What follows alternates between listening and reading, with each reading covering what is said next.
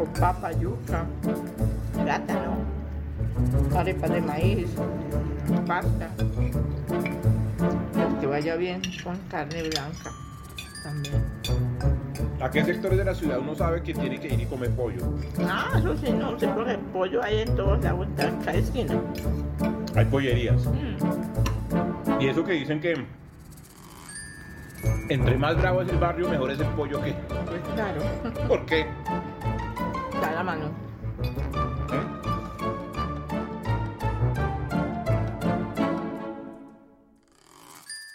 Hola. Soy un gran amigo de la gente de Bogotá y por qué no del continente. Soy el pollo. Puedo ser el pollo que se come con la mano, que se come con cubiertos o que va bien en una dieta cuando me hierven. Puedo alegrar un encuentro entre amigos al calor de una tarde de sol y estar acompañando unas cervezas. Qué bueno estar aquí con ustedes en el primer podcast dedicado a mí. Este es el Pollo Cast, un riquísimo podcast para disfrutar a solas con compañía o por qué no con la familia. Porque soy un ave que no vuela, pero que sí tiene voz en sus comensales y tengo más sonidos propios. Sí, soy el pollo. Me la llevo bien con el arroz, la papa criolla. Puedo estar en un caldo, ser el relleno de un pastel de hojaldre o de una empanada. Estoy en asaderos por toda la ciudad, pero también en plazas de mercado, restaurantes de menú ejecutivo, asaderos grandes de barrio, supermercados, carnicerías, cafeterías, panaderías y más. Me pueden zancochar, asar, freír, dorar, desmenuzar,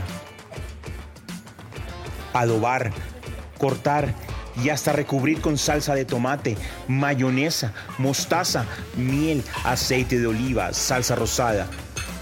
Pero eso sí, con el ají me la llevo bien. ¿Y yo? ¿Cómo le gusta a usted?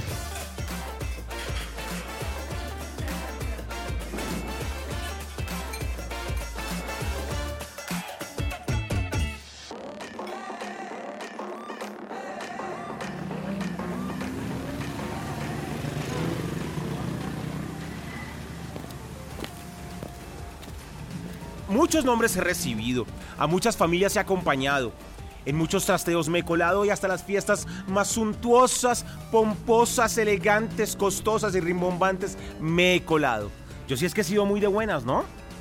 Aunque bueno, pues de buenas tampoco. Porque es que rico sí soy. O sea, no es como que yo me haya ganado la fama gratis. Oiga, y a todas estas, ¿cómo estarán en el galpón? Es que menos mal me fui de allá.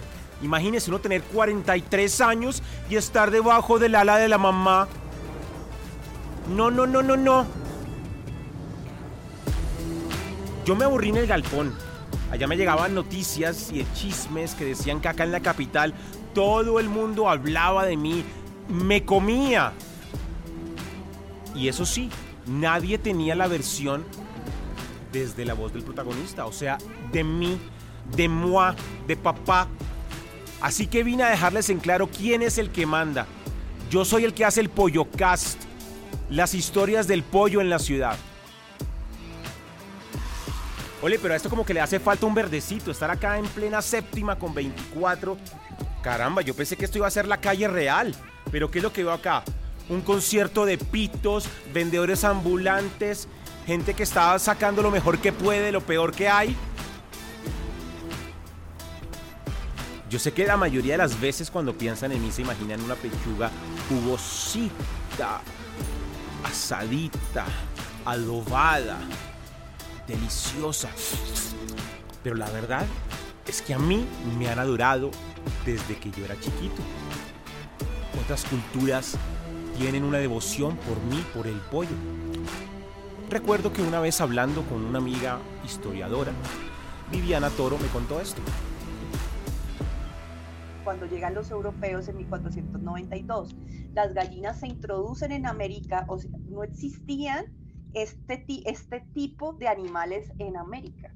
Existía el pavo en México. En México se habla eh, de la crianza del pavo, pero, y en Norteamérica, pero como tal, las aves que se podía, que, ocasionalmente se comían en otros territorios de América eran aves de, de caza y no necesariamente eran relacionadas con las gallinas y los gallos. Estos llegan con los españoles en el siglo XVI y en un principio estos estaban era destinados para la alimentación de los colonizadores. Pero entonces se les daban estas gallinas al cuidado de los indígenas y luego de las personas que fueron extraídas eh, violentamente de África para convertirlas en esclavos aquí en, los, en el territorio americano. Las recetas que traen estos europeos consigo, pues obviamente se introduce a la nueva dieta latinoamericana y se combina con otras cosas, como por ejemplo el maíz. Otro caso, pues un caso, eh, pues para poder más o menos ejemplificar esto, es el sancocho. El sancocho se dice que es, tiene una raíz en, platos europeos como la olla podrida, es decir, es como algo, como un plato que se hace echar todo a la, a la, a la olla, pero en algunas regiones como en el Valle del Cauca, donde el número de esclavos africanos era bastante grande y estaban eh, y estos esclavos africanos estaban ahí para el para la minería y después para el cultivo de la caña eh, también eh, es como que el sancocho empieza a ser parte de esta dinámica porque es eh, hacer un plato, de echar todo a la olla y todo lo que se tenga a la mano, porque si bien había cierta obligación de los, de los, españoles de dar su mantenimiento, y me refiero al mantenimiento, es darle comida a los esclavos, a los esclavos pues no siempre era la mejor comida era como lo que les quisieran dar. Y, y, estos platos surgen como una manera de resolver esto, de, resolver un poco las carencias. Entonces en este sancocho vamos a encontrar muchos elementos no solo europeos e indígenas, sino que también vamos a encontrar elementos africanos. Por ejemplo, en un sancocho perfectamente podemos encontrar la gallina, que, que es, eh, algunas veces no necesariamente son las mejores las mejores partes, sino de pronto la rabadilla, las vísceras, es decir, partes que, que, era lo que de pronto no comían los españoles y lo echaban a la olla. También vamos a encontrar el maíz, que el maíz es americano por excelencia. En este también vamos a encontrar la yuca, que es americana por excelencia, y también vamos a encontrar el ñame y vamos a encontrar el plátano, que si bien tiene origen asiático, pues eh, lo trae, este plátano lo trae, es, eh, es, parte de la tradición culinaria eh, africana. Entonces la gallina, sí, digamos, en la introducción de estos nuevos elementos y especialmente la gallina, sí cambia mucho las dinámicas alimentarias de los territorios y eso tiene mucho que ver con los movimientos migratorios. Así que a pesar de ese dicho que dice, alábate pollo que mañana te guisan, a mí sí me gusta que todos sepan qué buen partido soy. Mi fama no nació de la noche a la mañana, sino que llevo siglos y siglos y semanas y días dando lora, dando sabor en este mundo. O más que lora, cacareos. Entre otras cosas, imagínense que acá en Bogotá hasta ha habido peleas, disgustos, reyertas broncas por mi sabor. Imagínense eso. Imagínense por allá que en los años 70, unos señores españoles de apellido Cima de Villa fundaron un restaurante llamado Surtidora de Aves La 22. Un negocito donde vendían una gran variedad de aves para degustar, para comer, para compartir. ¿Y saben qué más vendían? ¡Conejo!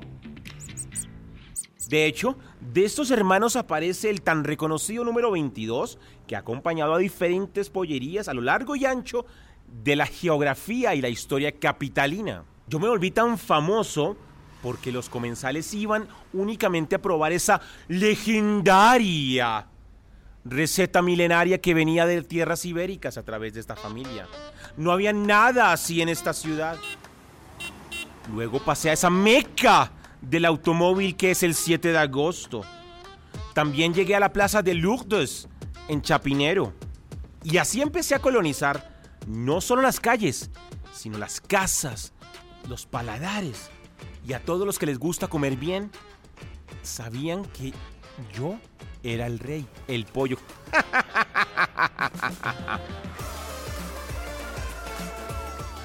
También recuerdo que mi abuelo Don Gallo, animal de cresta fina y cacareo grave, me enseñó la importancia de nosotros los pollos en la vida de los seres humanos. Nos convertimos no solo en un plato de restaurante, sino también en un elemento cotidiano, caemos bien en todo lado, y al que diga que no le he salvado la vida con un caldo de menudencias a las 4 de la mañana después de salir de rumba está mintiendo, sino que lo diga toda esa gente que después de festejar, de fiestear en la Caracas con 40, va a ese pequeño pero gran restaurante donde los caldos levantan los ánimos. Y hablando de noches de rumba, ¿a quién no lo levantaron con un caldito de pollo para sobrellevar el guayabo? Uy, uy, esa cruda, esa resaca, ese ratón, acompañado con papita criolla, con sabanera, una presita adentro y unas ramitas de cilantro. ¿O quién no llegó a la casa tarde con un pollo y así evitó una pelea? A mí me han llevado con papitas, con gaseosa, con arepas, con pan, con miel, con ají. Yo arreglo matrimonios, arreglo lazos familiares, dirimo peleas. Pero bueno, cada vez me cercioro como el bolerito que sin ti no podré vivir jamás. Buenas tardes, soy el pollo y aquí estoy. Yo creo que la gallina, o sea, es, es esas preguntas que vos, que son unas preguntas que lo encierran a uno en crucijadas, sí, creo que la gallina. Por años, por siglos, por décadas, por días, por minutos, por horas, por segundos, por microsegundos, por femtosegundos, siempre he tenido una pregunta. ¿Fui yo primero o fue primero el huevo? Siempre me pregunto por qué, por qué no puedo resolver esa pregunta. Me genera tanta duda, tanta inquietud. No sé, no sé, por favor, quién me puede ayudar, quién es capaz de decirme si yo llegué al mundo primero o si lo que llegó fue el huevo. Necesito saber, porque, porque esto es una duda que, que ni siquiera Wikipedia me ha resuelto. Necesito saber quién tiene la razón o si tiene la razón, ¿para qué la tiene? Yo sé que soy un pollo, solo sé que soy un pollo, pero tal vez un huevo también fui.